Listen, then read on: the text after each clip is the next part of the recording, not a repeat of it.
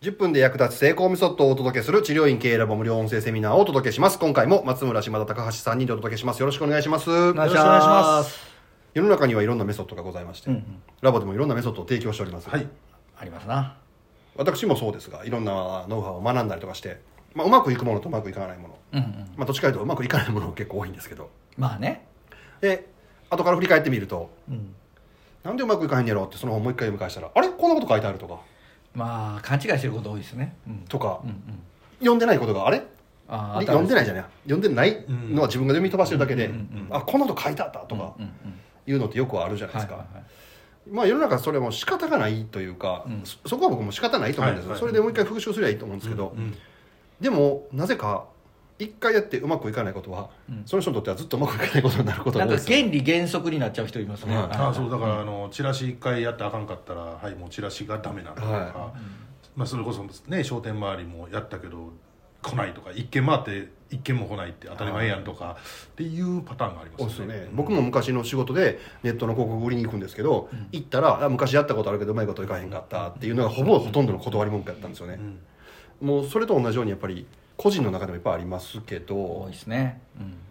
これって人間の根本的な心理なんですかね、心理までいっちゃった。うんすごい深いねやっぱりその浅い経験によって個人の中の理解が実際起きてることと違うっていうのはすごくあると思います、うんうんうんさっきのチラシの例でも例えて言うとその方は有名なコンサル会社さんいくつかお付き合いになってチラシ作りましょうって言われるんですけどラボではご存知の通り有名なコンサル会社さんに作ってもらうとチラシは当たらなくなるんですね、うんでチラシが当たらなくなってくるんでチラシという媒体がこの地域には向いてないっていうふうに理解されるわけです。はあはあはかといってチラシは正直当たるんで当て方ご説明するんですけどその通りがなかなか100%やりにくい。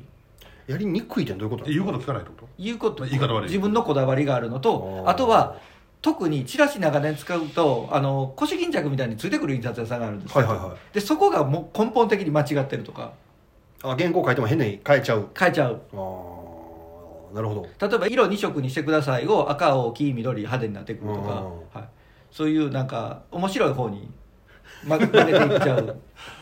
受けない面白さね。受けない面白い、まあ印刷屋さんってね無難を目指すんで当たらなくなるのは当然なんですけどやっぱりそこをどうしても使うと当たらないというフィルターに変換されて返ってくるんで、うんうん。厳しいのとやっぱりご本人が例えば写真選び一つにしても俺かっこよく写ってるが使いたいってあるあるじゃないですか。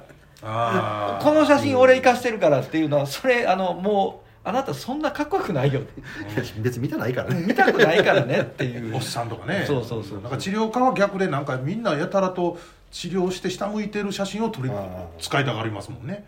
で正面向いた写真使いたがらへんね。ん。ね、で結論そこのこ広告結局5変換して作られたんでこれ当たらないですよっていうチラシを案の定出して当たらなくなってやっぱり折り込みチラシという媒体はこの地域に向かないんだと5変換が進むんですけど一方でじゃあポスティング試しましょうと、うん。ポスティングはあの社員さんが配ってて社員さんの若い社員さんの写真に差し替えてテストを許してもらえたんですね、うん。そしたら安定して反応する。うん。でその人が得た結論はじゃあ若い社員さんメインにすれば当たるというのではなく折り込みチラシという媒体がこの地域には向いてなくてポスティングという媒体がこの地域に向いてるんだという曲がった認識を強化してしまったんですよ。なるほど。はい。松村さん治療のはい。勉強とかでもよく僕聞くような気するんですけど、はいはいはいはい。こうやって先生言うてるのに全然ちゃうことするとか。あそうそうそうそうそう。多いですよ。で聞けへんで治らへんっつってあの治療法がダメとかって言うんですよ。お前がダメやねんってからそういう人ってさっきのチラシの例とかもう、はい、傾向としてそんなんあるんちゃいます？何でもそのちょっとやってあかんかったら無理っていう、あのね基本セルフイメージ高すぎるんですよね治療科の先生って。俺がやってダメなんだからこれはこれがダメなんだよっていう考えなんですよ。ダメなのはお前だっていう話なんだけど本当に東大生のか考え方ですよね。そうそうそう。でも東大生の子の方がダメな理由をちゃんと客観的に論理的に思考して検証するじゃないですか,、うんバカだから基本。そういう人って。言い方ちょっと毒舌になるけど知性が低いのでおかしいんですよね。短絡的でしょ。チラシ巻いて当たらへんからチラシがダメっておかしいじゃないですか。で、うん。普通短絡的すぎるじゃないですか、うん。うん。うん何がダメやったんかなから始まって、うん。最終的にいろいろ検証した結果あどんなチラシを巻いてもダメだった。ならまだあうちのエリアはチラシがダメだったんだなっていうのは分かりますけど、もっと言えば同業の他社が同じエリアで同じ媒体で当たってるのを目に見せるのにああもうそれやったら全然。論理的に破綻してますよね。してるんですよね。で、ななんかね、やっぱり自分を客観視できるかそういう人って結構傾向として自分自分なんですよ。あちょっと言い方おかしいんですけど自分の視点がね自分よりまだ5センチぐらい前に進んでるんですよ、はいはいは後ろから客観で全く見れない人っうんああて多いと思います。あね前に行き過ぎて髪の毛後ろに行ったって孫さんやったらすごいですけど 残念ながらそんなすごくないんですすごくない。びっうんくりするわほんま。あそのあともう一個あるのはねうんそういう浅い知識をまねうんいろんなところから取ってきてねあー。自分なりにアレンジしてねはいはいはいつまみ食い DJ したそうそうそう。はいはいはいはい。言う人もいるじゃないですか。はいはい。まあその人も同じなんですかね結ミッ局クス技しちゃう人もやっぱり結局それって正しい正しくないの判断ができなくて傾向としては相談する人いないんですよね。あうんうん。だからオリジナルで組み合わせちゃうみたいなのはやっぱりあると思いでますおもろいことにそういう人のどこをパクるかのチョイスってそこじゃないねんっていうところをパクるじゃないですか。ああほんまのエッセンスというかここが大切じゃないっていうはい。枝の部分取ったりとか。取ったりとか。例えば文章をパクる先生って過去に実はうちホームページ制作やってるじゃないですか。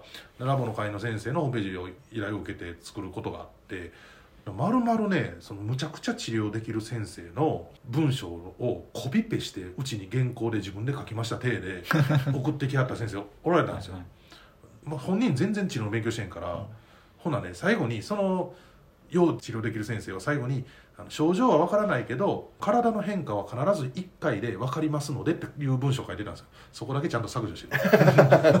自分出さない原稿からね。そうそうそう。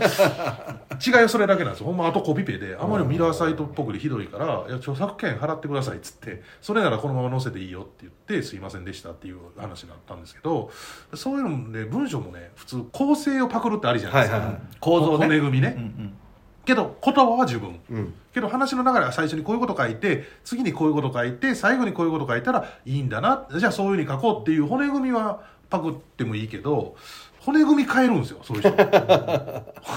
で中身コピペするんですよ。ほんで自分の言いたいこと言うよねまたね。そうそうそうそう。いらんことをね。で破綻するんですよ論理が、うん。はい。マッサージいけないって言いながら筋肉をどうぞこうしますとかって言ったりするんでそのパクリ方間違ってるなっていうパターン多いですよねだからやっぱりチラシとかうん。配られてるやつ当たってるやつそれだけ見てもやっぱりなかなか分からないっていうことですよね。ね、うん。うん。やしいろんなノウハウ表面見ただけでは分からん。その中でそれどうやって作られたかっていうところがし背っかりロジックがはい、そうそうそうそう。しっかりありますもんね絶対。で講座僕らもやっててもいやそういうこと一一言も言ってへんのになって言ってんのになんかたまにアンケートとかでもいただくとうんうん。なんかこういうふうなことが分かりましたって書いてあることがあって、はいはいはいえー、一言も言ってへんでっていう驚きもありますもんね、はい、でもそれはちゃんと講座やってるから、うん。いや違うでって言えるじゃないですか。ラボのメンバーとかやったら。やっぱこれも自分自分になってるっていうことやから、もう人に指摘してもらうのもどうしようもないですねこれ。ないです。もう無理です。ねえ。はいはい。いやでも本質学ぶって難しいですもんね。いややっぱ何が本質かっていうなんか根本的な問題を問いかけて続けなあかんじゃないですか、うん。ほんまに合ってんのかなとか,、うんうんうん。だから大変ですよね。ねはこれをだから自分が合ってるかどうかっていうのは何かその学んだことをアウトプットしてみてそれを見てもらう人、はい。い、うん。で見てもらうって言って YouTube 動画出してそれで終わりじゃなくて それで視聴回数いっぱいいったんやとかじゃなくてはいはい。これがその本質的に合ってるのかどうかっていうのをチェックしてもらえる人っているの。うんうん。重要です。重要ですよね、うん。うん、だと思います、ね。はい。そういうご友人がいればいいんですけど、伴走者がいればね。うん、もしまあいないという場合は、はい。まあ治療院系ラボでも、うん治療院系大学校というね、はい。Facebook の無料のはい。グループありますんで、はい。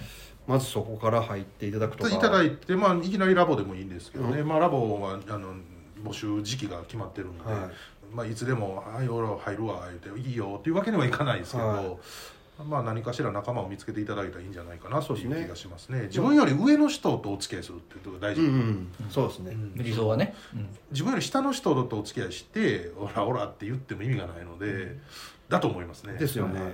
あ土地が上とかじゃなくてね、うん。レベルがね自分はいレベルがね、その一つの選択肢としてね、はい。この治療院経営ラボっていうのを選んでいただければなというふうにはい。思います、じゃあ今回これで終わりたいと思います、ありがとうございました。ありがとうございました